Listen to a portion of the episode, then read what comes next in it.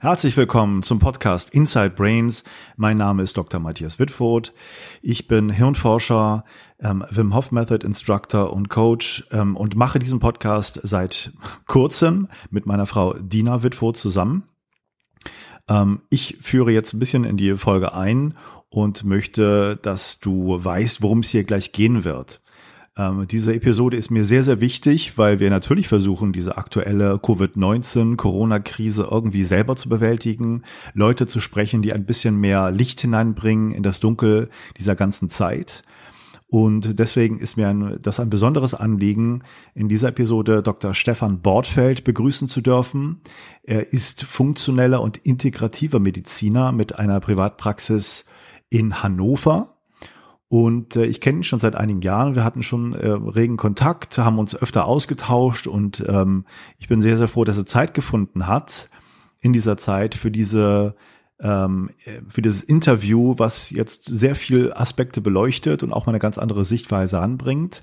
Es wird sicherlich umstritten sein, was wir da besprechen. Ich finde es aber sehr wichtig, dass wir weiterhin ja nicht nur umstritten sind, sondern weiterhin streiten, im Diskurs bleiben. Das ist mir einfach viel zu wenig und das wirst du auch hören in dieser Folge. Das werde ich nicht nur einmal bekunden.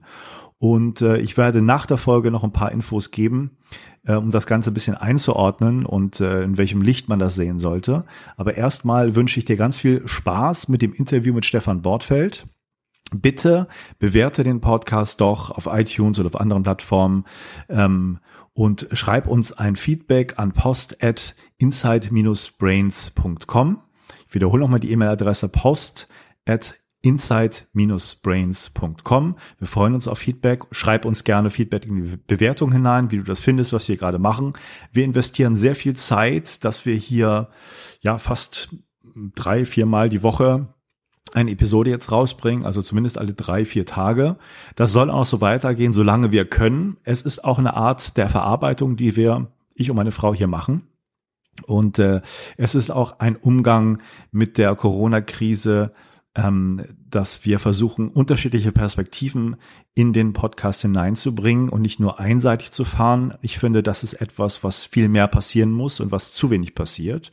Insofern, bitte bleibt gespannt, bleibt uns gewogen, teilen den Podcast, informiere andere, was hier läuft und viel Spaß jetzt mit dem Interview mit Dr. Stefan Bortfeld. Herzlich willkommen, lieber Stefan, zum Podcast Inside Brains. Ich sitze hier wie in den letzten Folgen auch mit Dina weil wir jetzt gemeinsam den Podcast ja neu gestartet haben und da neues, neue Ausrichtung haben. Aber ich bin sehr, sehr froh, dass wir jetzt auch bei den aktuellen Ereignissen dich hier als Gast haben. Also herzlich willkommen. Ja, ja danke, mir, Matthias. Freue Von mir auch ein herzliches Willkommen. Ja. Danke dir, danke. Vielleicht erstmal, Stefan, zu deiner Person. Wir, wir kennen schon ein bisschen länger, aber wir machen jetzt zum ersten Mal ein Interview gemeinsam hier für den Podcast.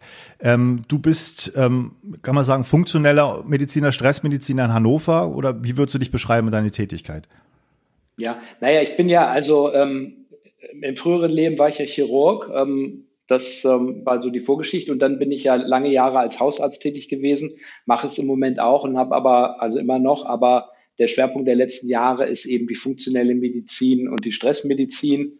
Ähm, sehr viele in letzter Zeit auch ähm, decken, versuchen wir den Bereich äh, Genetik abzudecken, weil wir immer mehr merken, dass, ähm, dass die genetischen Voraussetzungen, die wir haben, gerade in der heutigen Welt eine erhebliche Rolle spielen, gerade wenn es um Stress geht und zum Beispiel Umweltbelastung. Also das sind so die Schwerpunkte, die wir haben und äh, wir haben ja dafür eben auch diese Schwerpunktpraxis funktionelle Medizin die genau. extra läuft neben der Hausarztpraxis, genau. Okay.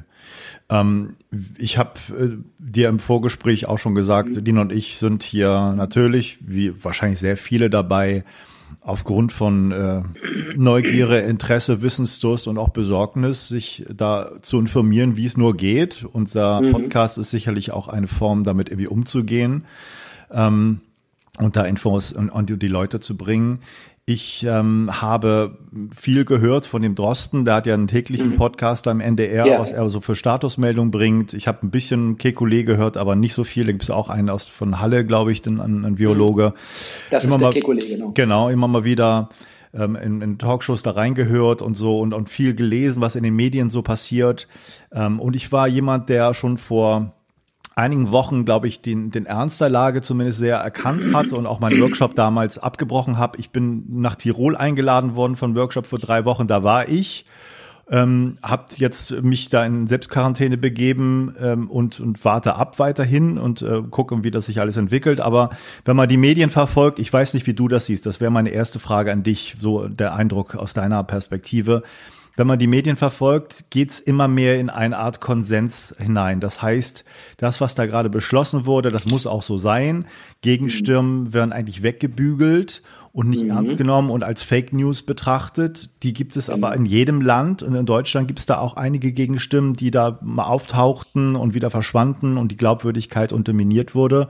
Wie genau. ist so die Einschätzung deiner Situation, der Situation jetzt insgesamt in Deutschland? Wie würdest du das nennen und bezeichnen? Ja, also das eine ist das, was über die Medien kommt, auch über die Politik oder was die Medien von der Politik verbreiten. Das ist erstmal eine unglaubliche Angst. Ich erlebe bei den Patienten, dass die einfach Ängste haben. Die sind keine Fachleute, die sind keine Virologen, aber das, was ich wahrnehme, was meine Patienten mir berichten, sind in erster Linie Ängste. Ja. Das ist mal die, die Seite der Patienten. Und das andere, was du eben gerade angesprochen hast, ist auch etwas, was mich sehr ärgert. Ähm, die Wissenschaft eigentlich, wenn man es betrachtet, lebt vom Diskurs, von unterschiedlichen Meinungen, die diskutiert werden. Was ich im Moment persönlich wahrnehme, ist mehr oder weniger eine Meinungsdiktatur. Da gibt es die Politik, da gibt es die, na, wie wir die heute nennen, Opinion Leader, mhm. die Virologen, die sich hinstellen und ein Katastrophenszenario und alle, alle kritischen Stimmen, ja, die werden dann abgebügelt. Das ist, hat nichts mit wissenschaftlichem Diskurs zu tun und ist meines Erachtens eine Meinungsdiktatur, die in einer Demokratie nichts zu suchen hat. Und das macht mir Sorgen, will ich mal sagen. Und da finde ich, muss man auch ähm, die Stimme erheben. Und interessanterweise, ich spreche mit Kollegen, ich spreche mit Freunden drüber. Und ähm, viele Menschen denken so wie ich, dass man sagt, es kann nicht sein, dass man, ähm, dass man nur eine Meinung zulässt und alles, was davon abweicht. Ich, du hast es bestimmt auch mitgekriegt. Es gab ja diesen auch aus Schleswig-Holstein stammenden Kollegen Wodak, der sich da ja sehr mhm. kritisch äußert hat. Auch wenn das vielleicht nicht alles richtig war, was der gesagt hat, mhm. aber er hat ein paar Punkte angesprochen. Ähm, aber anstatt es ähm, richtig, sage ich mal, ne, in der Diskussion zu sagen, Mensch, Kollege, du hast Unrecht, ist der gleich, ist da Kübel von Unrat über ihm ausgeschüttet worden und er ist als Querulant und sonst was ähm, abgebürstet worden. Das ist nicht in Ordnung, weil er hat ja, sage ich mal, der hat ja versucht, auch wissenschaftlich zu begründen. Und da gibt es inzwischen ja auch mehr, die das so begründen. Und der Kollege Spitz hat das ja in seinem Interview da auch gesagt.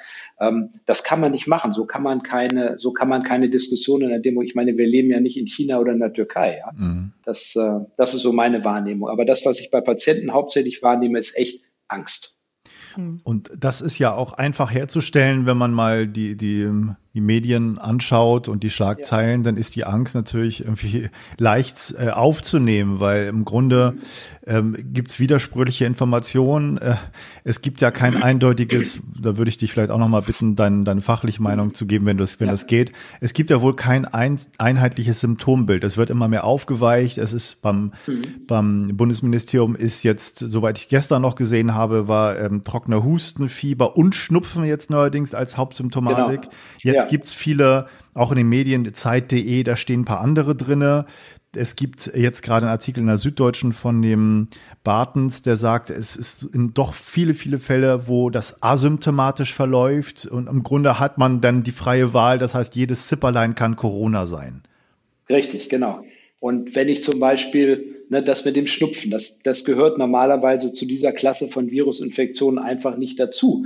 Aber wenn jetzt zum Beispiel ja, jemand holt sich einen ganz banalen Schnupfen, meinetwegen durch ein Rhinovirus. Das kommt ja um diese Jahreszeit vor. So, und dann wird er zufällig positiv auf Corona getestet. Dann heißt es auf einmal, uh, Corona macht Schnupfen. Ja. Das ist äh, Quatsch in meinen Augen, ja.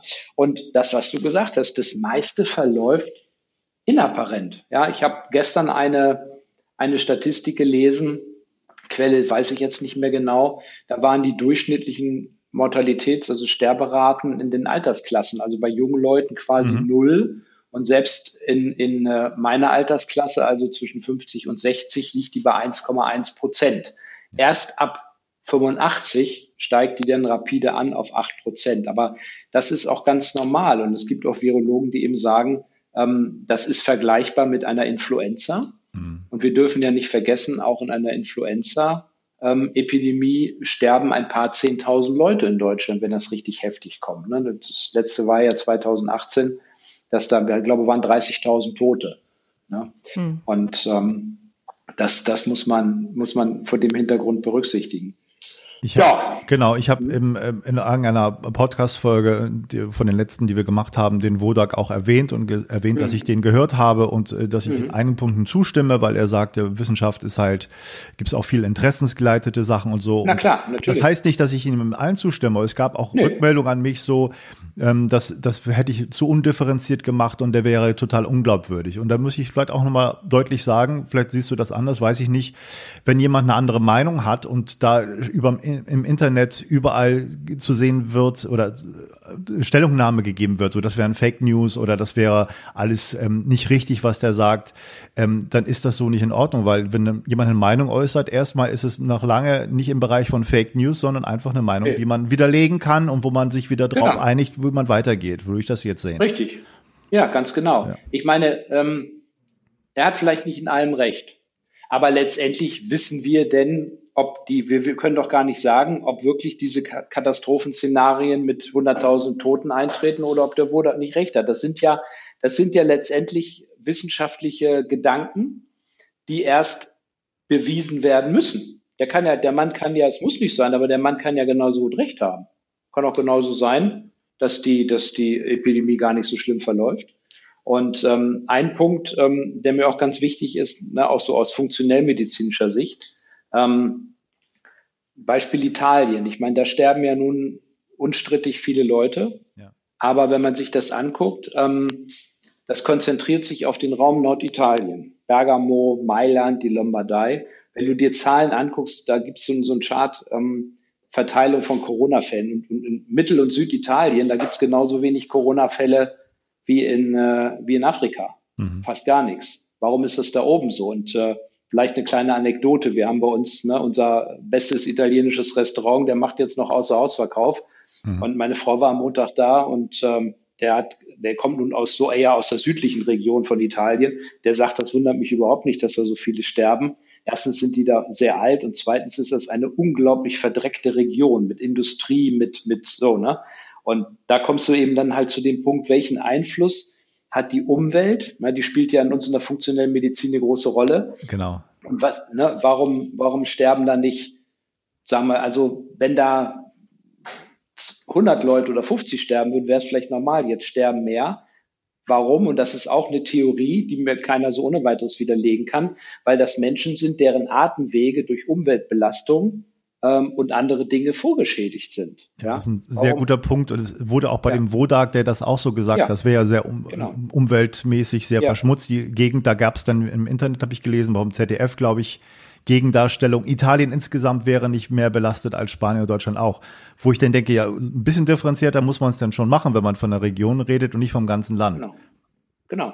Warum gibt's denn, warum ist denn, was weiß ich, nicht das das Ruhrgebiet, ja, sage ich mal, als industrielle Region, warum sind da nicht tausend von Toten? Komisch, ne?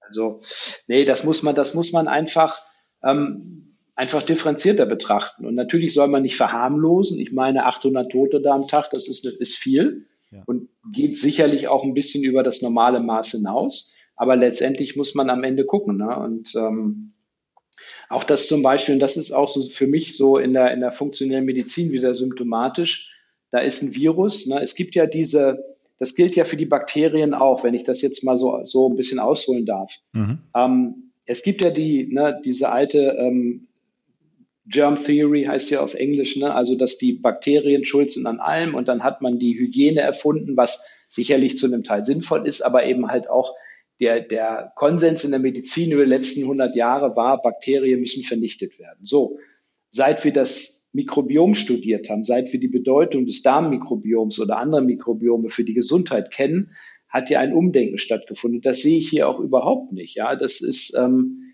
Viren, Viren, Bakterien waren lange vor uns da und wir haben Millionen Jahre mit, den, mit denen gelebt. So, ne, ne, dann gab es immer mal ein paar, paar sage ich mal, pathogene Viren, sowas wie Ebola. Die sind ne, wirklich schwer für den Menschen zu verknusen. Aber ähm, da komme ich doch drauf, wenn ich, immer nur dieses, genauso wie diese, diese Hygiene im Krankenhaus. Ja, ich sage jetzt auch mal was, was vielleicht ein bisschen ketzerisch ist. Hm. Ähm, dieser Hygienewahn, den wir haben, hat letztlich dazu geführt, dass es mehr multiresistente Keime gibt, dass die Leute aufgrund von, von kaputten Darm und, und, und Vitamin- und Mikronährstoffmangel immungeschwächt sind. Ähm, ich glaube nicht, dass es heute weniger Komplikationen in Krankenhäusern gibt als zu meiner Zeit vor 30 Jahren. Ja, das hat es immer gegeben, so ein bisschen. Aber, aber heute spricht man über multiresistente Keime. Da fragt keiner, woher kommen die und keiner kommt mal auf die Idee zu sagen, lass uns mal das neu überdenken, welche Bedeutung haben Bakterien in, in, in der Symbiose mit dem Menschen, sondern nur haut drauf, fire and forget. Funktioniert hm. nicht. Ja. Das ist, ähm, das ist für mich so ein bisschen in der, in der funktionellen Medizin das Thema. Also man hat im Prinzip, ähm, der Gedanke kam mir auch schon, ich arbeite ja nur auch an, an einer großen ja. Klinik Genau. Ähm, und äh, habe da auch diverse Hygieneschulungen mitgemacht. Mhm. Und der Gedanke kam mir auch, dass das einfach so eine Verschiebung von Krankheitslast ist in, in andere Bereiche. Also man nimmt das weg, ähm, was durch bestimmte Bakterien oder Viren hervorgerufen, oder vor allem Bakterien, Viren hat man ja, ja. nicht so viel, äh, was man da entgegensetzen kann, aber gerade im bakteriellen Bereich ähm, durch Antibiotika und ähm, Desinfektion nimmt man da eben äh, Krankheitslast weg und schiebt's einfach woanders hin und dann fällt's nicht mehr so genau. auf. Ähm, genau. Eine andere Frage, die, die sich mir noch so gestellt hat, ist, ähm, wir haben uns vorhin auch darüber unterhalten, Matthias und ich, dass es eben auch immer wieder aufpoppend diese Berichte gibt von, ja, aber da sind ja auch junge Leute, die schwer erkranken und vielleicht sogar sterben.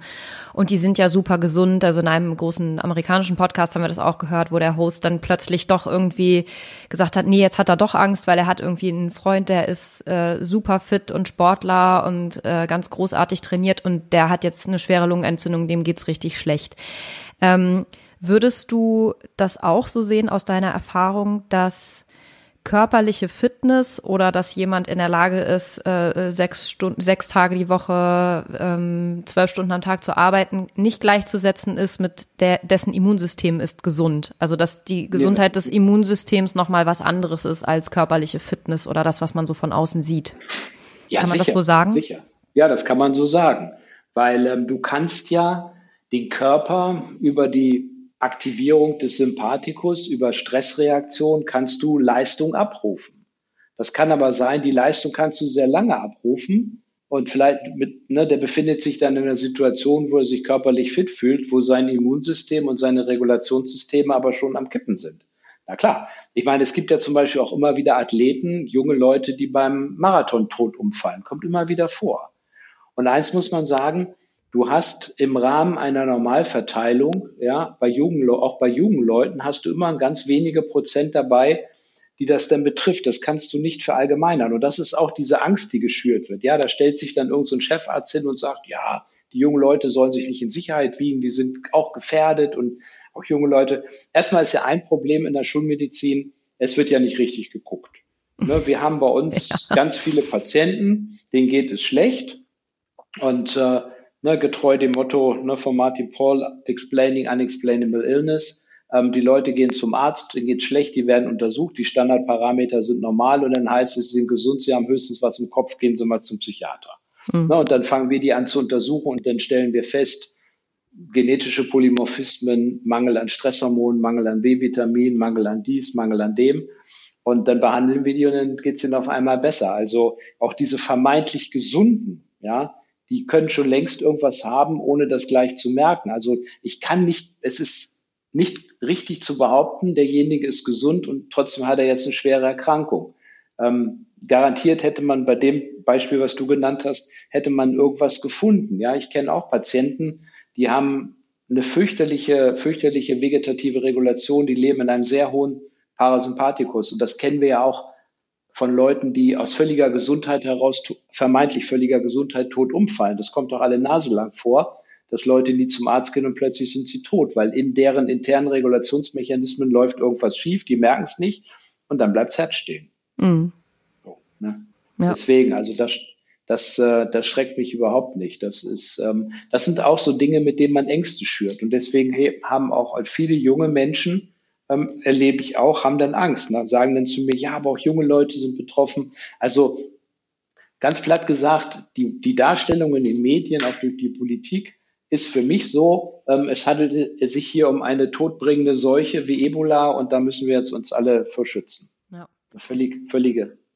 Ja. ja, also was mir auch noch aufgefallen ist, ist auf der ähm, Seite vom RKI gibt es so eine Deutschlandkarte, mhm. ähm, wo man sich angucken kann, welche Bundesländer, welche Kreise, wie viel Fallzahlen haben und so weiter. Mhm. Und da gibt es auch einen Abschnitt, ähm, da sieht man die Häufigkeit an Erkrankten pro Altersgruppe. Und da kann man ganz äh, gut sehen, dass die meisten Erkrankten so im Alter zwischen, was war es, 15 und 59 vorkommen und darüber halt deutlich weniger. Also da, das wird dem ja auch nicht entgegengesetzt. Ne? Ich meine, ich kenne ich habe viel Statistik gelernt. Als Psychologen werden wir dem ja von äh, vorne bis hinten ausgesetzt. Ja. Ich habe Lehre gemacht für Mediziner in Statistik ja. Ja. und war, ähm, war erschreckt darüber, wie wenig Zeitstunden darauf verwendet werden, angehenden Medizinern Statistik beizubringen, weil das äh, einfach essentiell wichtig ist, um Studien überhaupt verstehen zu können, um auch über, ja, um verstehen mhm. zu können, was die Aussagen erstmal für den Einzelnen mhm. sind oder für eine Gesamtbevölkerung. Genau. Ähm, und wenn ich dann irgendwie eine Horde von und das ist überhaupt nicht die Schuld der Mediziner, ne? das ist halt das System, so wie, wie einem das beigebracht wird. Mhm. Ähm, aber wenn ich dann eine Horde von Medizinern habe, von denen ich auch erwarte, dass sie sich irgendwie fortbilden und weiterbilden und äh, irgendwie auf dem neuesten Stand sind und die können aber Statistiken gar nicht richtig lesen und nicht interpretieren, dann ähm, ja, kommt da halt am Ende im Zweifelsfall, im Zweifelsfall nicht so viel Gutes bei raus. Ähm, und ich weiß, wie, wie man Statistik nutzen kann, um die eigene Argumentation, ausschließlich die eigene Argumentation zu unterstützen. Und das ist auch genau das, was ich gerade häufig sehe und genau. wo ich den Eindruck habe, das ist äh, genau das, was da gerade passiert.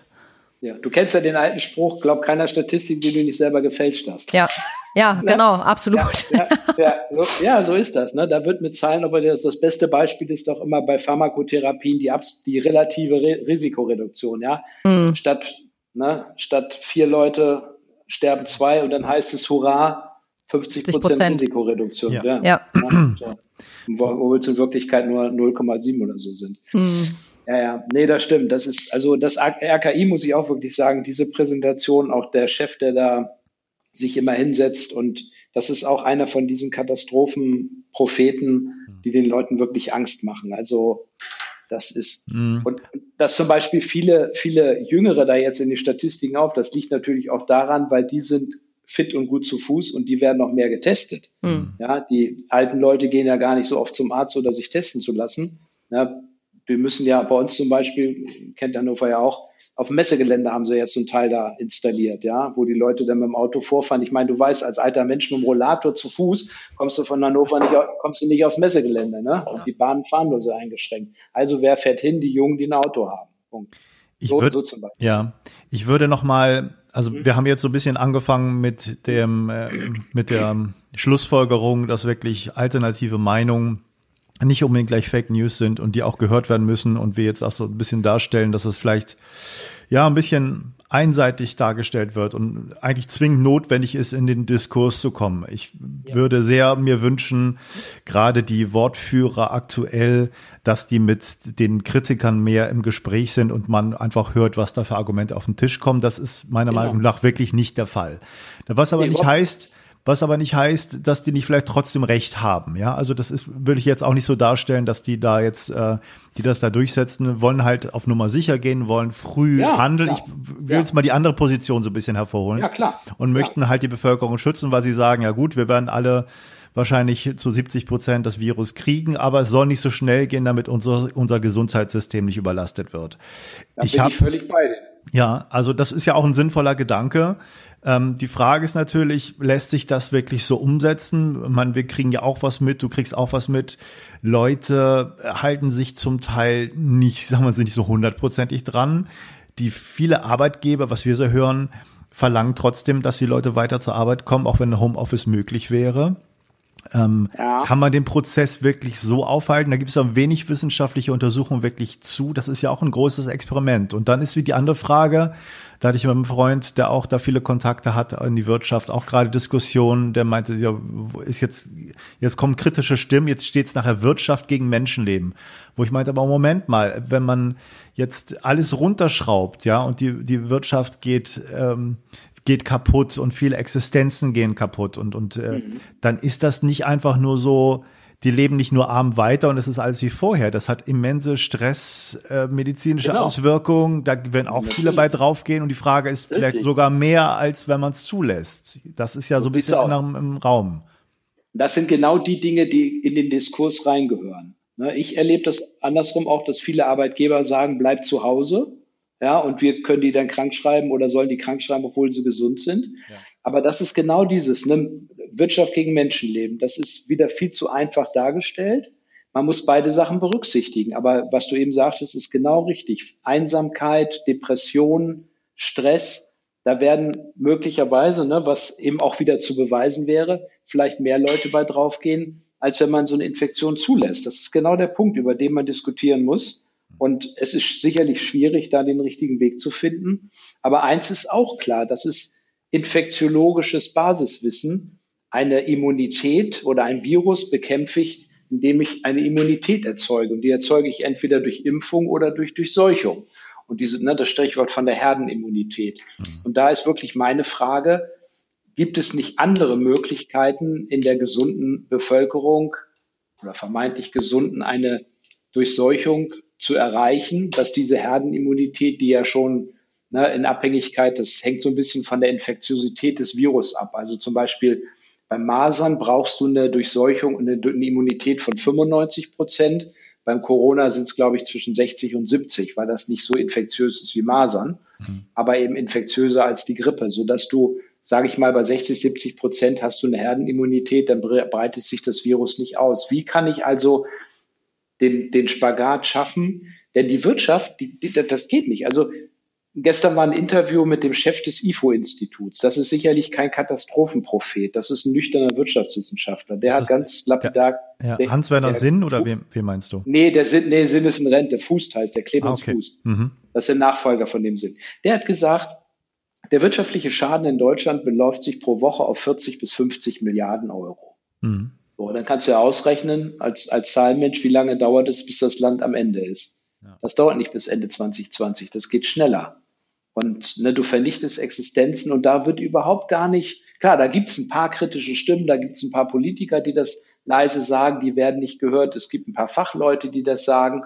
Aber das wird in der, in der, in der Wahrnehmung, die, die jetzt in den Medien präsentiert wird von der Politik und vom RKI und von wem, ähm, wird das gar nicht, ne, gar nicht aufgenommen. Das vielleicht ein bisschen, aber, aber das kann auch sein, dass das irgendwann nach hinten losgeht. Ich meine, wenn, wenn du, wenn deine Existenz bedroht ist, ich könnte mir auch vorstellen, dass irgendwann die Leute die Nase voll haben und gehen einfach auf die Straße und fangen an zu demonstrieren. Hm. Das wäre ja, noch der beste Fall, dass sie nur demonstrieren. Das, ja. Genau, dass sie nur demonstrieren. Vielleicht fangen sie auch irgendwann an, die Supermärkte zu plündern. Keine Ahnung, man weiß es gar nicht.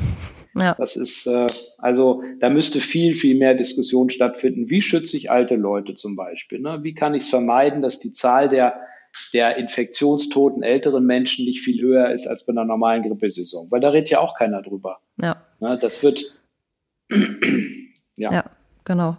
Ähm, so ein Gedanke, der mir dazu kam, ist, dass jetzt ja viel darüber gesprochen wird, dass die Ärzte dann triagieren müssen. Das müssen sie ja jetzt in Italien auch schon. Das heißt also ja. entscheiden, wer wird beatmet und wer nicht. Ja. Ähm, und mein Gedanke dazu war, dass ich das eine absolut unfaire Verschiebung von Verantwortung finde, weil diese Triagierung von Auswirkungen ist eigentlich was, was im, im Bereich der Politik stattfinden muss. Also im Bereich unserer gesetzlich gewählten Vertreter muss nämlich genau diese Diskussion stattfinden mit, mhm. es geht nicht um Wirtschaft gegen Menschenleben, sondern genau. die Qualität unseres Menschenlebens ist nun mal untrennbar verwoben mit der Wirtschaft. Äh, genau. das, das ist in einem kapitalistischen System, kann man das nicht wegdiskutieren, das ist nun mal so. Und ja. dass die, die Politik muss eigentlich auch triagieren. Die müssen eigentlich auch äh, Entscheidungen treffen, was wiege ich gegen was auf. Und ähm, deswegen ist dieser Diskurs halt so wichtig, anstatt sich jetzt nur hinzustellen, das alles ins quasi die Verantwortung ins Gesundheitssystem zu schieben und zu ja. sagen, ach Gott, die armen Ärzte, jetzt müssen sie mhm. triagieren und müssen da so schlimme Entscheidungen treffen. Ja, nee, müssen sie nicht. wenn die Politik ihre Verantwortung ernst nehmen würde und ähm, ja, diesen Diskurs genau. zulassen würde. Ganz genau. Richtig. Ja, sehe ich genauso. Ja, genau. Das ist eine Verschiebung der Verantwortung, weil ich meine, ich möchte ehrlich gesagt, ich bin froh, dass ich nicht im Krankenhaus arbeite. Ich möchte nicht die Entscheidung treffen und sagen, du 78, das war's jetzt und du 58 kriegst hier das Beatmungsgerät. Das ist, äh, also ich bin, muss ganz ehrlich sagen, ich bin froh, dass ich nicht machen muss. Ja. ja. Da gibt da viele Ärzte in anderen Ländern, die gerade vor diesen Situationen tagtäglich ja. stehen, ja. ja. Muss sehr, sehr furchtbar sein, ja. Ich möchte nicht wissen, was die, was die für einen Schaden davon tragen. Ja. ja absolut. Ne, dass sie dafür verantwortlich sind. Bevor wir zu einem Gebiet kommen, was mir noch ganz wichtig ist, wie du aus der Sicht der funktionellen Medizin jetzt mhm. sagen würdest, wie kann man sein Immunsystem verbessern, worauf muss man auch achten, welche Dinge sind nicht berücksichtigt, Stichwort Genetik und so weiter, ähm, richtig Untersuchungen, Mikronährstoffe und, äh, und, das, und diese Themen. Bevor wir da in dieses andere Gebiet reinkommen, wo ich natürlich da ganz äh, gespannt bin, was du uns da irgendwie ähm, raten würdest, lass uns noch mal ganz kurz ein ähm, kleines Recap machen von dem, was wir jetzt gerade gesagt haben, weil ich das ganz wichtig finde. Ich, ich, es ist eine Diskussion, die, glaube ich, sehr, sehr schwierig zu führen ist, gerade aktuell. Ähm, wir haben so ein bisschen auch analysiert, dass es da zwar unterschiedliche Meinungen gibt, aber dass die eigentlich selten an einem Tisch sitzen. Ähm, mhm. Was mich sehr stört, ich habe einige Zeitungsartikel gesehen, so unter dem Stichwort, diese drei Aussagen möchte ich jetzt nicht mehr hören. Zum Beispiel, Coronavirus mit Grippe oder äh, Influenza vergleichen. Das wäre nicht akzeptabel und so weiter. Also wirklich, wo man Leute im Grunde abbügelt und irgendwie tabuisierte Themen schafft, über die man nicht mehr reden darf. Das, das kann einfach so nicht sein. Da muss man bleibt am Diskurs bleiben, finde ich. Ich habe ja. mir sind zwei Artikel auch noch im Kopf, die ich gelesen habe, die mich sehr erstaunt haben, wie man sowas schreiben kann. Ähm, das eine war ein äh, Interview mit einem Soziologen, glaube ich, ich weiß nicht, wo es war, in der Zeit oder in der Süddeutschen, ähm, wo es darum ging, was hat Humor jetzt in der heutigen Zeit noch verloren? Was für eine Wirkung hat Humor noch in der in den schlimmen Zeiten von Corona? Und dann war der der Überschrift nämlich keine wo ich dachte, das kann es doch nicht sein, dass wir jetzt irgendwie keine Witze mehr machen dürfen, weil die Lage so ernst ist. Da hat man irgendwas nicht verstanden, was die Wirkung Richtig. von Humor ist. Und das Zweite, was ich noch gesehen habe, war, dass Leute gesagt haben, äh, nach den Informationen, ähm, guck mal, wie die Natur aufatmet, weil die ganze Wirtschaft runtergefahren wird. Alles wird sauberer, wird klarer. Es, ist, es zeigt doch, was für einen riesen Impact wir haben und auch für eine Möglichkeit im Gegenzug, ähm, mhm. dass äh, wir einen großen Einfluss auf die Umweltbedingungen haben auf die Natur. Und dann war sozusagen der Tenor der Autorin da in der Süddeutschen, ähm, das wäre, was sagt sie, geschmacklos, das miteinander zu vergleichen. Es sterben Menschen. Ähm, und das ist eine Art von Diskussion, die mir überhaupt nicht gefällt. Ich weiß nicht, wie du das siehst. Man muss weiter im Gespräch bleiben. Man kann gerne mit den besseren Argumenten ähm, sozusagen überzeugt werden. Aber wenn man sozusagen Tabuisierung macht und Themen äh, an, die, an den Pranger haut, das möchte man nicht mehr diskutieren. Das geht eigentlich nicht. Nein, aber das ist typisch, muss ich jetzt mal sagen, Süddeutsche Zeitung. Das beobachte ich schon. Mein Sohn, der hat mich mal drauf gestoßen vor längerer Zeit. Die Süddeutsche Zeitung hat sich zu einem Blatt entwickelt, was so eine gewisse Mainstream-Meinung verbreitet. Ja, und jeder, der andere Meinung ist, wird abgebügelt. Ob das jetzt, das geht auch um andere Bereiche der Gesellschaft. Ne? Die, die bilden sich so eine, so eine Meinungsführerschaft, bilden die sich ein und jeder, der anderer Meinung ist, der wird abgebügelt. Das ist, sage ich jetzt echt mal ganz bewusst, typisch ja. die Deutsche Zeitung. Okay. Deswegen, ähm, deswegen lese ich die auch nicht. Also, ja, nee, ja. wirklich. Also das, das äh, passt, passt genau in das Bild rein, was ich schon, schon seit längerem habe. Ne? Ja. Das, ähm, das ist, das ist ähm, ja in vielen Bereichen. Es gibt viele Bereiche, die. Das ist genauso ähm, dieses Bereich mit dem Thema Migration und Flüchtlinge. Ja, das ist genauso ein Thema, wo nicht im Diskurs darüber diskutiert wird, wo nur polarisiert wird und jeder, der eine kritische Meinung dazu hat, wird gleich in die Rechtsaußenecke gestellt. Hm. Das ist völlig, also das ist auch nicht richtig. Aber da, das ist auch so typisch, das hast, kannst du in der Süddeutschen auch lesen. Also jeder, ne, der sich kritisch zu dieser Situation äußert, ähm, was die Flüchtlinge anbelangt, der wird gleich, ähm, ist gleich rechts von der AfD. Also Ähm, ja. Vergiss die ne, Süddeutsche. ja, ich hoffe, da, da gibt es schon auch gute Artikel immer mal wieder. Das würde ich jetzt auch ja, gar nicht so, nee, so. Nein, aber gerade. Du hast, du hast schon recht, die, die, ja. der, der, die Richtung kann man da auch schon erkennen. Es gibt sehr, sehr guten Journalismus und ich würde es auch gar nicht so im Raum stehen lassen, dass ich jetzt irgendwie denke, es gibt hier keine kritischen Stimmen. Es gibt ja welche. Nee. Ja, aber das wird halt, ja, sie kommen nicht miteinander ins Gespräch. Das gefällt mir gerade gar nicht. Genau, ja, mir auch nicht. Ja. Ich habe ja, sag du. Mhm. Ja, nein, mir ist eben noch eingefallen, wollte ich eben noch sagen. Ich habe den, ähm, den Podcast von dem Drosten, den habe ich schon, ja. ich verfolge ich selten, weil ich ja selten die Zeit im Auto setze. Aber ich kann mich erinnern, als das Ganze anfing, so vor ein paar Wochen, als von Ausgangssperre und sonst was noch keine Rede war. Da haben die den im Inter in dem Interview in dem Podcast gefragt, was machen Sie, um, ihre, um sich und Ihre Familie zu schützen? Mhm. Antwort war gar nichts. Mhm. Gar nichts, hat er gesagt. Ja, meinte, das ne, handelt sich um ein, mehr oder weniger so gesagt, also Erkältungsvirus und äh, da sind jetzt besondere Vorsichtsmaßnahmen für gesunde Leute erstmal nicht gefragt. Auch wie der jetzt im Laufe der Wochen seine Meinung geändert hat, das würde mich, dann würde ich noch gerne mal fragen, wie er dazu kommt. Weil ich meine, als Virologe muss der vorher gewiss, gewusst haben, um was es sich hier handelt.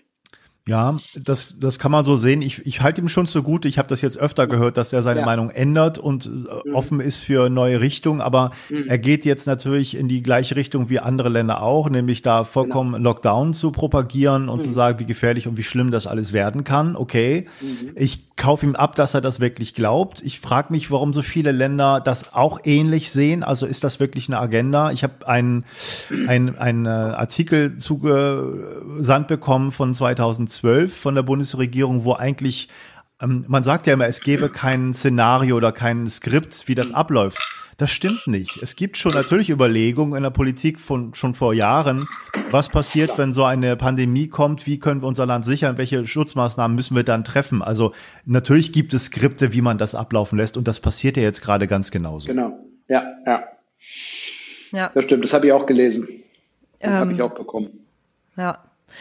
Eine Sache, die mir noch so einfiel zu diesem äh, Argument mit dem, äh, dass man die Umwelt äh, den, den Menschen gegenüberstellt und dass das irgendwie geschmacklos wäre, jetzt von, von Verbesserungen für die Umwelt zu sprechen, wenn auf der anderen Seite Menschen sterben, ist für mich auch so ein, so ein Zeichen von, von einer bestimmten Art und Weise, äh, Menschen zu sehen äh, hm. Ist ja lustig, dass wir uns als Krone der Schöpfung bezeichnen und der Coronavirus uns gerade äh, zu schaffen macht. Genau. Ähm, aber dieses, dieses Separatistische irgendwie zu glauben, wir wären da so dran geflanscht und wären irgendwie auf einer Ebene, die mit Natur nichts zu tun hat. Ähm, ich glaube, das ist ja für jeden Funktionsmediziner so auch einfach überhaupt nicht mehr haltbar. Du hast es ja schon angesprochen, auch mit den, mit den äh, Auswirkungen der Umwelt, in der wir leben. Und damit ist jetzt äh, nicht nur Umwelt im Sinne von die Luft, die man atmet, gemeint, sondern auch einfach, wie man lebt, also so was man vielleicht neudeutsch als Lifestyle bezeichnen würde. Genau. Ähm, Dass man sich halt eingebunden sieht in so ein System von Faktoren, was in der klassischen Schulmedizin ähm, ein Gedanke ist, der einfach äh, revolutionär neu zu sein scheint. Also da ist, das ist ja so eine Kleinteiligkeit erreicht mittlerweile auch in der Wissenschaft, ähm, dass diese diese Idee von wir sind äh, quasi Mosaikstücke in einem größeren System, die scheint ja irgendwie ähm, ganz äh, besonders herausragend zu sein und viele verstehen das irgendwie nicht. Aber die spielt jetzt gar keine Rolle ja. gerade. Bei den, bei den Virologen geht es ja nicht um ja. eingebettet seine Natur, nee, sondern es geht ganz klar um die Fallzahlen. Mehr ist ja gar ja. nicht im Horizont, oder? Genau, genau. Ja, ja, überhaupt nicht. Nee, die gucken nur auf die Fallzahlen und äh, auf die Entwicklung, das stimmt. Und ich meine, mit denen, die jetzt, ne, die jetzt sagen, also ähm, man darf nicht über die Umwelt sprechen, weil Menschen sterben. In Italien kann ich dir sagen, wenn die Umwelt intakt wäre, dann wären nicht mal halb so viele gestorben. Hm. Ja. Also das zum Thema, ne, das wäre, wäre nicht richtig. Also. Ja. Genau, ja. aber vielleicht können wir darüber ja so ein bisschen den Schlenker schaffen zu dem, was Matthias mhm. vorhin schon gesagt ja. hatte, mit dem, äh, wie wir eingebunden sind in, in das System dieser Welt und wie das quasi auf uns äh, als Untersysteme als menschlichen Körper wirkt, was da für Faktoren eine Rolle spielen und was du denkst, was man in der jetzigen Zeit gerade für sich tun kann, was hilfreich mhm. wäre, um ja einfach ein, ein, gesundes Immunsystem zu haben oder zu fördern.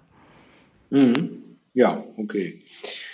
Also, das ist halt, man muss natürlich mal gucken, von welchem Ausgangspunkt gehe ich aus. Wie, wie geht's mir, wo stehe ich? Das äh, kann man natürlich erst dann sagen, wenn man das gründlich untersucht. Aber ganz generell ist es ja so, ähm, was, was braucht das Immunsystem, um gut zu funktionieren? Was läuft schief im täglichen Alltag?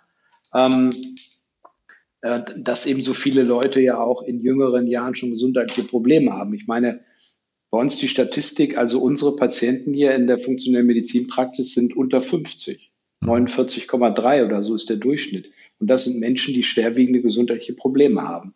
Also, ähm, das fängt an mit mit, mit der psychischen Situation. Je stabiler meine psychische Situation, wie, je ausgeglichener ich von der, von der Psyche her bin, desto stärker ist mein Immunsystem.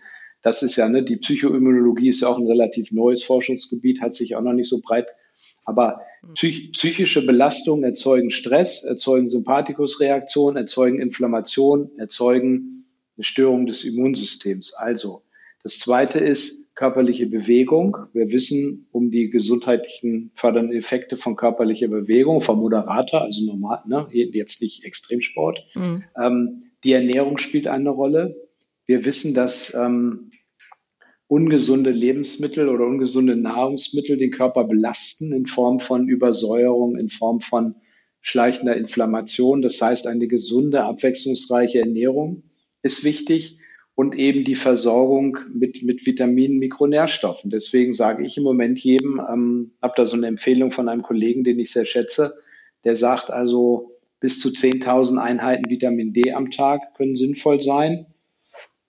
Deswegen sage ich jetzt, bin ein bisschen vorsichtig, ich sage vielleicht 6.000 bis 10.000. Mhm. Ähm, wir wissen, und das ist in zig Studien belegt, um die antivirale Wirkung von Vitamin C. Mhm. Das, Problem bei der oralen Vitamin C-Aufnahme, die ist sehr individuell, das ist letztendlich die Resorption im Darm. Die Transportkapazitäten sind begrenzt, aber ich sage den Leuten als praktischen Tipp, so aus der Praxis, ähm, die Grenze für die Dosis ist ähm, der Stuhlgang. Das heißt, wenn der Stuhlgang dünn wird, hast du zu viel genommen, mal ganz einfach gesagt. Mhm. Und da, und, und da gibt's, es gibt, also ne, das ist auch wieder so dieses One-Size-Fits-All-Prinzip in der Medizin nach dem Motto, mehr als ein Gramm Vitamin C kann der Körper nicht aufnehmen, da gibt's Probleme. Stimmt überhaupt nicht. Ich kenne jemanden, der nimmt sechs Gramm, glaube ich, am Tag oral und dem geht's gut damit, der ist nie krank, läuft Marathon. Ähm, und ähm, dann kenne ich Leute, wenn die mehr als zwei Gramm nehmen, kommen die vom Klo nicht runter. Also da sage ich den Leuten, probiert's aus, so drei, vier Gramm, wenn ihr das verträgt, wäre schon gut. Okay. Na? Zink kann man immer nehmen, ist ja auch altbewährt. So, also Ernährung, Bewegung, Psyche. Ja. Vitamine. Ja. Also das, die Kombination habe ich jetzt auch häufig gehört, auch von anderen ja. Medizinern. Kälte habe ich vergessen. ja, obwohl das, ja, du hast natürlich mhm. vollkommen recht. Ähm, ja? Die aktuelle Empfehlung von uns Wim Hof mhm. Leuten, auch von Wim selber, und das finde ich ganz vernünftig. Ich weiß nicht, wie mhm. du das siehst. Kälte ist natürlich ein sehr, sehr starker Stressor und wenn man den nutzt, wird das mhm. Immunsystem gestärkt. Aber Leute, die jetzt gerade damit anfangen und vielleicht das Virus nee, in sich tragen, ist das keine gute Idee, da jetzt mit anzufangen. Atmung gerne, nee, das ist richtig. aber nicht ja, mit der Kälte. Genau. Im, Im, Prinzip richtig. ja, wenn man das schon lange macht und sich gut fühlt, ist genau. es gar kein Ding, aber nicht ja. damit jetzt anfangen. Wann warst du denn das letzte Mal in der Ostsee? Oh, im Ostsee habe ich noch gar nicht so viel genutzt, weil ich so viel unterwegs okay. war. Aber Starnberger ah. See war jetzt neulich. Das waren ah. ähm, vier Grad. Das war auch schön. Ja, und wir haben, ja, eine, und wir haben eine, eine Tonne auf der Terrasse stehen. Genau. Ah, okay. Genau. Aber wo du Ostsee erwähnst, vielleicht noch mal ganz kurz die Frage, weil ich auch von einem Freund das gerade gehört habe, ähm, wo ich, ich meine, ich fragte, ganz viele Länder machen ja diese Abschottung gerade und diese gleiche Art von Politik, aber Schweden scheint irgendwie anders drauf zu sein. Ist das richtig? Du hast ja eine Schwedin als Frau und hast großen Bezug zum Land und bist da häufig. Wie, wie ist das da eigentlich? Also ähm, noch wird zunehmend auch schwieriger. Ähm, der letzte Stand der Dinge war, dass also Leute noch ins Land gelassen werden. Mhm. Ähm, die Schulen sind noch auf, die Kindergärten auch. Gearbeitet wird auch noch. Allerdings haben die jetzt vermehrt die, ähm, angefangen, die Restaurants so ähm, zu öffnen, dass eben Plätze frei bleiben, dass die Leute, dass die Restaurants, die Bars nicht überfüllt sind. Ich gehe davon aus, das wurde ja auch total kritisiert, da oben dieser Skiort Ohre oben in Nordschweden, da haben die ja sozusagen bis letzte Woche noch mächtig gefeiert. Da melden sich jetzt immer mehr auch die Kritiker zu Wort. Es gibt relativ geringe Zahl von Infektionen und ähm, in, in Stockholm ist es so, also mein Sohn war zu Besuch, der studiert ja in Stockholm, der darf nicht wieder, kann nicht wieder zurück, weil der Flug gecancelt wurde. Der wurde dreimal verschoben und dann gecancelt und seine Uni ist, also die Uni Stockholm hat auch dicht gemacht. Ähm, der macht jetzt nur noch E-Learning. was da gut funktioniert, weil die dann natürlich, was sowas anbelangt, deutlich besser aufgestellt sind. Aber ähm, zumindest in den Großstädten, also in Stockholm, auch in, in Göteborg, Malmö, fangen die jetzt schon an, restriktiver zu werden. Aber insgesamt äh, haben die bisher eine geringe Infektionszahl und noch eine geringe Todesrate. Hm. Das ist, aber wie gesagt, es wird, wird strenger da auch. Ja. Aber ich, ich könnte noch hinfahren, aber ich, ich fahre nicht, weil meine Frau hat Angst, dass wir nicht wieder zurückkommen. Also wir wollten ja eigentlich nächste Woche fahren und äh, ja, die hat Angst, dass wir in Quarantäne landen, ja. wenn wir zurückkommen. Deswegen bleiben wir hier. Ja. ja. Kann ich dich noch eine Sache fragen, die mir noch auffiel zu den Dingen, die, die, du gesagt hattest mit, mit ähm, was das Immunsystem stärken kann? Ähm, und zwar das Thema Ruhe, also ähm, Entspannung. Und ich ja, beobachte, ich beobachte jetzt gerade ähm, bei ganz vielen, gerade Frauen, also Mütter mhm. vor allem, ähm, die atmen gerade auf auf eine gewisse Art und Weise. Also trotz all der Unwägbarkeiten und so, die sagen so, oh, endlich haben wir mal diese Pause, die wir uns schon mhm. lange gewünscht haben und äh, es ja. wird mal langsamer. Also es gibt auch wirklich ähm, ja da so eine, ein Gefühl von Dankbarkeit, dass man einfach mal diese Pause bekommt, die man sonst mhm. nicht hatte und ähm, dass das vielleicht auch tatsächlich ja, so ein bisschen unterschätzter Faktor ist, ne, mit der Ruhe. Denn man versucht immer irgendwie, ich sehe das häufig auch gerade bei diesen Biohackern, die versuchen immer, ähm, Dinge zu finden, sich noch effizienter zu machen, noch mehr Energie zu haben in, in noch also noch weniger zu schlafen äh, und mehr zu schaffen und so. Und ich denke mal so, ja, mh, weiß nicht so genau, ob das jetzt funktioniert. Vielleicht auch aus so einer weiblichen Perspektive mit einem zyklisch mhm. funktionierenden Körper heraus, mhm. der einem da einfach auch eine Grenze setzt und sagt so, nee, es muss aber beides geben. Also Ruhe ist auch wichtig und ähm, ja. ja macht auch das, gesund. Ja, absolut. Also es ist ja so, ähm, Ruhe und Entspannung stärken den Parasympathikus. Und wenn dessen Stress ne, macht Sympathikus. Und das ist ganz klar so, dass Ruhe, Entspannung, Meditation, alles was mit, mit Ruhe, ne, das ist dieses berühmte Rest and Digest im Gegensatz zum Fight or Flight. Mhm. Ähm, das Rest and Digest Prinzip stärkt den Parasympathikus und parasympathische Aktivität ist natürlich auch eine hervorragende Immunstimulanz, weil mit einem guten Parasympathikus funktioniert dein Immunsystem auch besser. Mhm. Ähm, deswegen bin ich da auch mit den, obwohl ich ja selbst gerne versuche, Bio zu hacken und gesund alt zu werden. Aber dieses, ähm, der Schlaf ist wichtig. Schlaf ist auch wichtig für die Regeneration. Also wenig Schlaf macht keinen Sinn. Und Ruhe und Entspannung sind auf jeden Fall, das gehört für mich auch so ne, zu dieser seelischen Ausgeglichenheit, dem seelischen Wohlbefinden. Und das kann ich mir gut vorstellen, dass viele da aufatmen. Und das zeigt auch wieder, ich habe ähm, auf einem, auf einem äh, Kongress im Herbst, da traf ich einen, einen älteren Kollegen, den ich sehr schätze. Da ging es auch um das Thema Stress. Und der hat das auf den Punkt gebracht. Die Welt, in der wir leben, ist zu schnell und zu komplex. Ja. Und diese Schnelligkeit und Komplexität, die kommt im Moment zur Ruhe. Mhm. Es wird, es geht langsamer, es ist einfacher einiges, ne? man sieht zu, dass man was zu essen kriegt und und das ist genau der Punkt. Und dass, dass dann die Leute aufatmen, dass es ihnen besser geht, das würde ich sofort unterschreiben. Mhm. Aber Weil doch hat doch die, die, äh, Dimension der Angst äh, spielt ja jetzt bei vielen doch eine große Rolle. Der Besorgnis, mhm. dass sie nicht einschätzen können, bin ich doch gefährdet oder nicht. Insofern spielt das dir dem so ein bisschen entgegen, ne? Aber man ja, ja, klar. Die Frage vielleicht auch ist, wird das mit Absicht auch ein bisschen geschürt, damit die Leute so vorsichtig sind und nicht rausgehen? Ist das ein, eigentlich, ist das so ein bisschen Bevormundung, dass man die Leute in der Angst hält? Oder es ist zumindest ist mein Eindruck nicht eine gleichberechtigte Partnerschaft, auch wenn man sagt, wir ziehen alle am gleichen Strang häufig, ist es so ein bisschen aufoktroyiert und gedroht und äh, ja, es hat schon ein paar andere, andere Töne dabei, die, die ich so ein bisschen problematisch finde. Also Leute in der Angst zu halten, ist das, mm, nee. das Immunsystem keine gute Idee eigentlich, ne? Nee, Nein, überhaupt nicht. Ich, ich bin, ich bin auch, ich bin mir jetzt nicht sicher, ob die das mit Absicht machen, dass die mit Absicht Angst schüren oder ob sie es einfach unbewusst machen und gar nicht merken, dass sie den Leuten Angst machen. Ich meine, du musst ja davon ausgehen, dass ähm, die meisten aus meiner Zunft ähm, diese Zusammenhänge überhaupt gar nicht so richtig begreifen oder wahrhaben, ähm, was, was Angst, was Stress, was das mit dem Körper macht. Ne? Stress wird ja immer so als psychisches Dingster Bumster abgetan, aber die Effekte auf den Körper, aufs Immunsystem, das wissen ja viele nicht, beziehungsweise viele haben das nicht so, nehmen das nicht so wahr. Insofern könnte ich mir vorstellen, dass diese Angst vielleicht sogar unbewusst geschürt wird. Aber gut ist es auf keinen Fall. Ja. Und fair ist es auch nicht. Ne? Es ist ja, es ist ja häufig so, na, ich, ich kenne das ja auch, wie gesagt, ich war ja auch äh, lange in der medizinischen Hochschule da angestellt, mit den ärztlichen Kollegen kenne ich das sehr gut, dass man ähm, häufig auch gesagt bekommt, wir müssen auch manchmal die, wirklich die Angst hochdrehen. Ne? Ich muss den Leuten sagen, gerade den, den äh, Verwandten oder so, die das dann vielleicht nicht ernst nehmen, was da gerade passiert, ähm, ihr, ihr Mann oder ihre Frau oder was könnte sterben. Sie müssen das auch ein bisschen hochdramatisieren und um das so wirklich äh, deutlich zu machen, dass es da um die Wurst geht. Ähm, ja. Und häufig ist es ja so auch andersrum gedreht, wenn man als Patient da ist, so kann ich mir das auch sehr gut vorstellen. Man hat irgendwas sehr Schlimmes und, und lebensbedrohliches.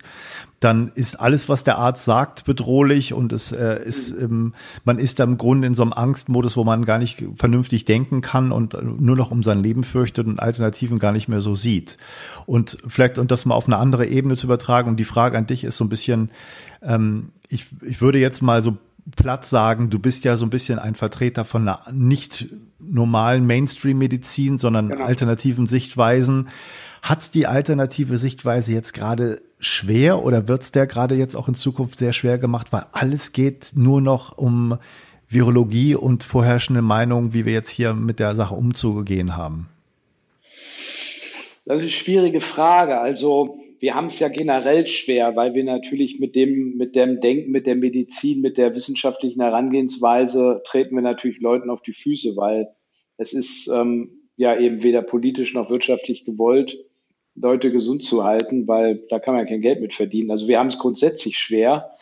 Ähm, in der momentanen Situation erlebe ich aber, dass meine Sicht der Dinge bei den Patienten gut ankommt. Mhm. Also ich spreche ja viel mit Patienten und wenn ich denen äh, sage, ähm, wie ich die Sache sehe, so das, was wir jetzt eben besprochen haben, erfahre ich fast nur Zuspruch. Mhm. Ich habe nur ganz wenige, also vielleicht verschwindenden Bruchteil von Leuten, die gesagt haben, na Herr Doktor, so locker können Sie das aber nicht sehen.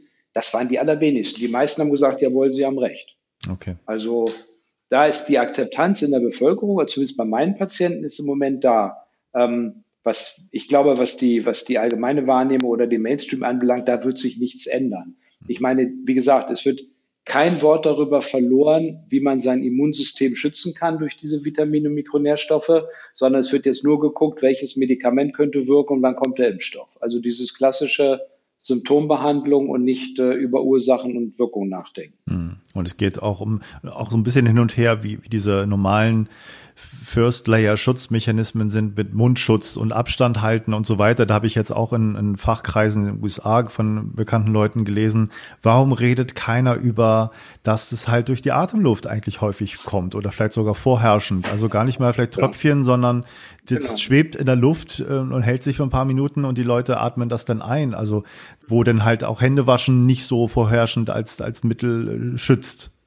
Genau, sondern eher eine Maske aufsetzen. Ne? Das ja. äh, das ist gut, da bin ich nicht Fachmann, das kann ja. ich zu wenig sagen, aber einleuchtend ist es ja schon. Ne? Das hatte ich jetzt auch von einem Patienten erzählt, dass die gerade die Asiaten, die Chinesen, Koreaner, die ja oft mit solchen Masken rumlaufen, auch unter normalen Umständen, dass die ne, da Kritik äußern, dass wir das nicht machen, dass nicht jeder mit so einer Maske rumläuft. Genau, da gibt es ja so viel unterschiedliche Meinungen. Interessanterweise mal bei den Sachen, auf die eigentlich man sich schnell einigen sollte. Wie schützt man sich? Da gibt es so unterschiedliche verwirrende Meinungen, wie dass die, die normalen OP-Masken ja auch gar nicht wirklich schützen sollen von dem, was reinkommt, sondern eher, dass man sich schützt, wenn man das schon hat, um, um andere nicht anzustrecken, also die an die ja. andere Richtung eher schützt. Und ja, ja. Ähm, ja also das finde ich alles sehr, sehr verwirrend. Ich finde, du hast einen guten Beitrag geleistet, um da mehr Klarheit reinzubringen. Es wird umstritten bleiben. Es wird mhm. ähm, auch sicherlich, sicherlich jeden Tag Möglichkeiten geben, da noch ganz andere Umschläge und in Richtungen zu gehen, das Thema. Das wird ja. uns ähm, noch am Laufen halten.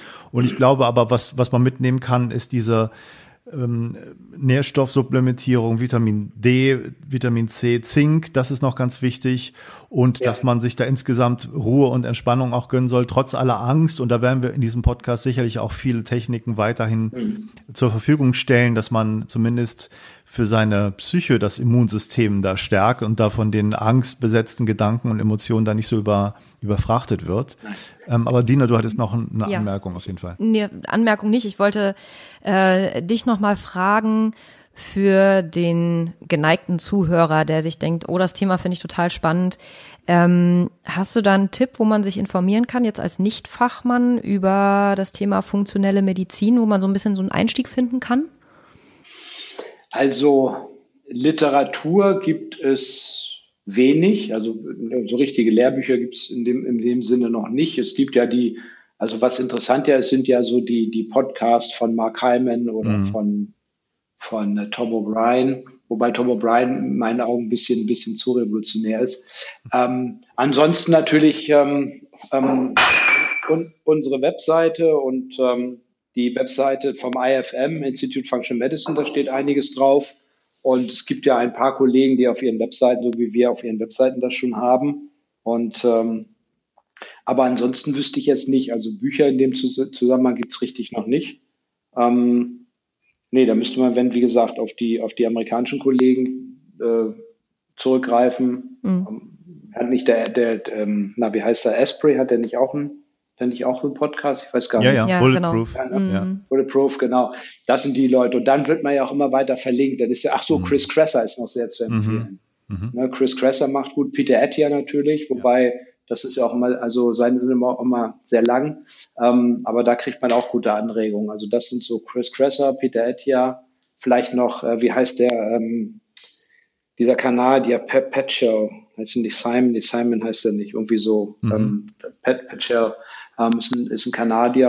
Ja, und dann, wie gesagt, wenn man so reingibt, funktionelle Medizin, kommt man eben auf Webseiten von einigen Kollegen, die das schon, ja. schon machen. Ja, super. Ich habe eine, eine letzte Sache vielleicht ja, noch, und das vielleicht auch für die, ähm, es ist eine alte Volksweisheit, Angst ist ein schlechter Ratgeber. Ja. Das sollten sich ne, die Leute merken, das sollten sich eigentlich unsere Politiker auch hinter die Ohren schreiben. Ähm, man kann, wenn man wirklich viel mehr offene Diskussionen führen würde, sagen, wo stehen wir, wie ist die, die wirkliche Bedrohungslage, was können wir tun, anstatt nur Angst. Aber ich meine, der, der, den Medien kannst du keinen Vorwurf machen. Good News ist Bad News und Bad News ist Good News, ist auch so ein altes Prinzip aus der mhm. Medienwelt. Mhm. Von daher mal gucken. Ja, aber ja, ich freue mich, dass wir sprechen konnten. ja, ja. das Gut. hat uns auch sehr, sehr gefreut, dass du da Zeit gefunden hast. Gerne. Und ähm, ich glaube, wir werden das alles nochmal auch durchrecherchieren mit den ganzen Links und was du genannt hast und da ein bisschen weiter Informationen streuen. Und ich denke, das wird ja nicht das letzte Mal gewesen sein, dass wir dich hier im Podcast haben. Gerade bei den ganzen Entwicklungen, die da sind, würde uns sehr, sehr freuen. Was, was glaubst du, wie das jetzt weitergeht? Vielleicht so einen kleinen Ausblick, deine Einschätzung in den nächsten Monaten, mhm. halbes Jahr. Ja, also ich glaube und hoffe, dass sich die mahnenden Stimmen, dass die, die jetzt, Leute, die jetzt Kritik an der jetzigen Vorgehensweise äußern, dass die mehr gehört werden, dass wir hinkommen, wirklich zu sagen, wir müssen, wir können das Land nicht wirtschaftlich vor die Wand fahren. Der Schaden ist um ein Vielfaches höher, ähm, sondern dass man wirklich in den nächsten, sage ich mal, sechs, acht Wochen, vielleicht so bis, bis Ende Mai, zu einer relativen Normalität zurückkehrt. Das würde ich mir wünschen. Und ich denke auch, weil der Zustand, den wir jetzt haben, das sagen ja viele auch, den hält das Land nicht länger als bis Ostern aus, weil dann ist der, der Schaden so groß, ähm, dass, es, dass es wirklich äh, unverantwortlich wäre. Ich man, man hört ja so auch aus der Politik so den einen oder anderen, der jetzt sich ja schon mal vorprescht und sagt, das geht so nicht weiter, wir müssen mal eine andere Strategie fahren. Bin gespannt. Also ich bin vorsichtig optimistisch, dass der Spuk vielleicht so bis, bis Pfingsten weitgehend vorbei ist. Hm. Und trotzdem ist es richtig, würdest du auch sagen, ähm, im Betracht, an Betracht der Lage, dass man sozusagen das alles verzögert, den, den Anweisungen zu folgen, Social Distancing, also nicht viel Kontakt mit anderen Leuten, zu Hause zu bleiben, Hygienesachen zu Hygienestandards zu beachten, Hände waschen und so weiter und da ein bisschen mehr drauf zu achten, als nur zu sagen, das ist so ein Spuk und das geht vorbei, sondern das sollte man schon auf jeden Fall tun, oder? Ja, das sollte man schon tun. Also er war eben vernünftig, ne? Also, dass ich weiß, wenn einer zwei Meter von mir wegsteht, dann passiert nichts und ähm, ich desinfiziere mich, ich äh, macht diese Hygienemaßnahmen. Nee, das sollte man schon machen. Ähm, das das finde ich, finde ich in Ordnung, aber man muss eben gucken, wie lange macht man das, ne? Und wann, mhm. wie, wie, welchen Wegen kehre ich zurück zur Normalität? Ne? Ist es wirklich richtig, dass in einem Laden nur noch zwei Leute sich aufhalten dürfen und der Rest steht draußen oder so? Oder? Ja, ja. Und steckt sich dann draußen an. Und steckt sich draußen an. Genau. Ja. ja. Gut. Super. Okay. Ja, Stefan, jo. vielen, vielen Dank. Das war ein gerne, gerne. ganz großartiges Gespräch. Ich finde das super, was du für ein ähm, ja breiten Bezug herstellst von dem, was du in deinem in deiner alltäglichen Praxis machst, zu gesamtgesellschaftlichen Zusammenhängen. Das ist wirklich sehr beeindruckend und ich bin sehr froh, dass wir heute mit dir reden konnten und ja, ähm, freue mich auf weitere Gespräche mit dir. Ich mich auch. Macht's gut, ihr beiden. Schönes Wochenende. Ne? Danke gleichfalls. gleichfalls. Alles klar. Jo, tschüss. Tschüss. tschüss. So, wie angekündigt, noch mal ein kurzer Nachtrag von mir. Das war jetzt das Gespräch mit Dr. Stefan Bortfeld. Wir werden alle Links zu dem Gespräch, alle Informationen, die da wichtig sein könnten, in den Show Notes verpacken. Das heißt, bitte schau auf inside-brains.com nach zusätzlichen Informationen. Ein kleiner Nachtrag. Ich habe natürlich hin und her überlegt, kann man das jetzt so machen? Ähm, der allgemeine Konsens in den Medien vor zwei Tagen war noch ziemlich eindeutig. Äh, man muss da sehr aufpassen, was man sagt und äh, man darf nichts verharmlosen und man darf das nicht anders darstellen. Ich bin da ganz anderer Meinung. Ich wollte auch da ein bisschen mutig vorangehen mit meiner Frau zusammen in diesem Podcast. Jetzt sind auch in den letzten zwei Tagen viele kritische Stimmen immer lauter geworden, die in ähnliche ähm, Kerben schlagen wie wir. Ähm, ich möchte da eine kurze Nachricht oder einen Artikel vorlesen, der bei deutschlandfunk.de herausgekommen ist vor einigen Tagen. Ähm, den werde ich auch in den Shownotes verlinken. Dort heißt es, Scharfe Kritik an ARD und ZDF wegen Berichterstattung zum Coronavirus. Der Medienwissenschaftler Ottfried Jarren kritisiert die Berichterstattung des deutschen öffentlich-rechtlichen Fernsehens über das Coronavirus. Seit Wochen treten immer die gleichen Experten und Politiker auf, die als Krisenmanager präsentiert würden, schreibt Jahren in einem Beitrag für den Fachdienst EPD Medien. Dadurch inszeniere das Fernsehen zugleich Bedrohung und exekutive Macht und betreibe Systemjournalismus. Vor allem der Norddeutsche Rundfunk falle ihm durch eine besondere Form der Hofberichterstattung auf. Die Chefredaktionen haben abgedankt, folgert Jarren. In der Berichterstattung fehlten alle Unterscheidungen, die zu treffen und nach denen zu fragen wäre. Wer hat welche Expertise, wer tritt in welcher Rolle auf? Gesendet würden zudem größtenteils einzelne Statements. Eine echte Debatte zwischen Expertinnen und Experten entstehen nicht, schreibt der Medienwissenschaftler. Ottfried Jarren ist emeritierter Professor am Institut für Kommunikationswissenschaft und Medienforschung der Universität Zürich und Präsident der Eidgenössischen Medienkommission in der Schweiz.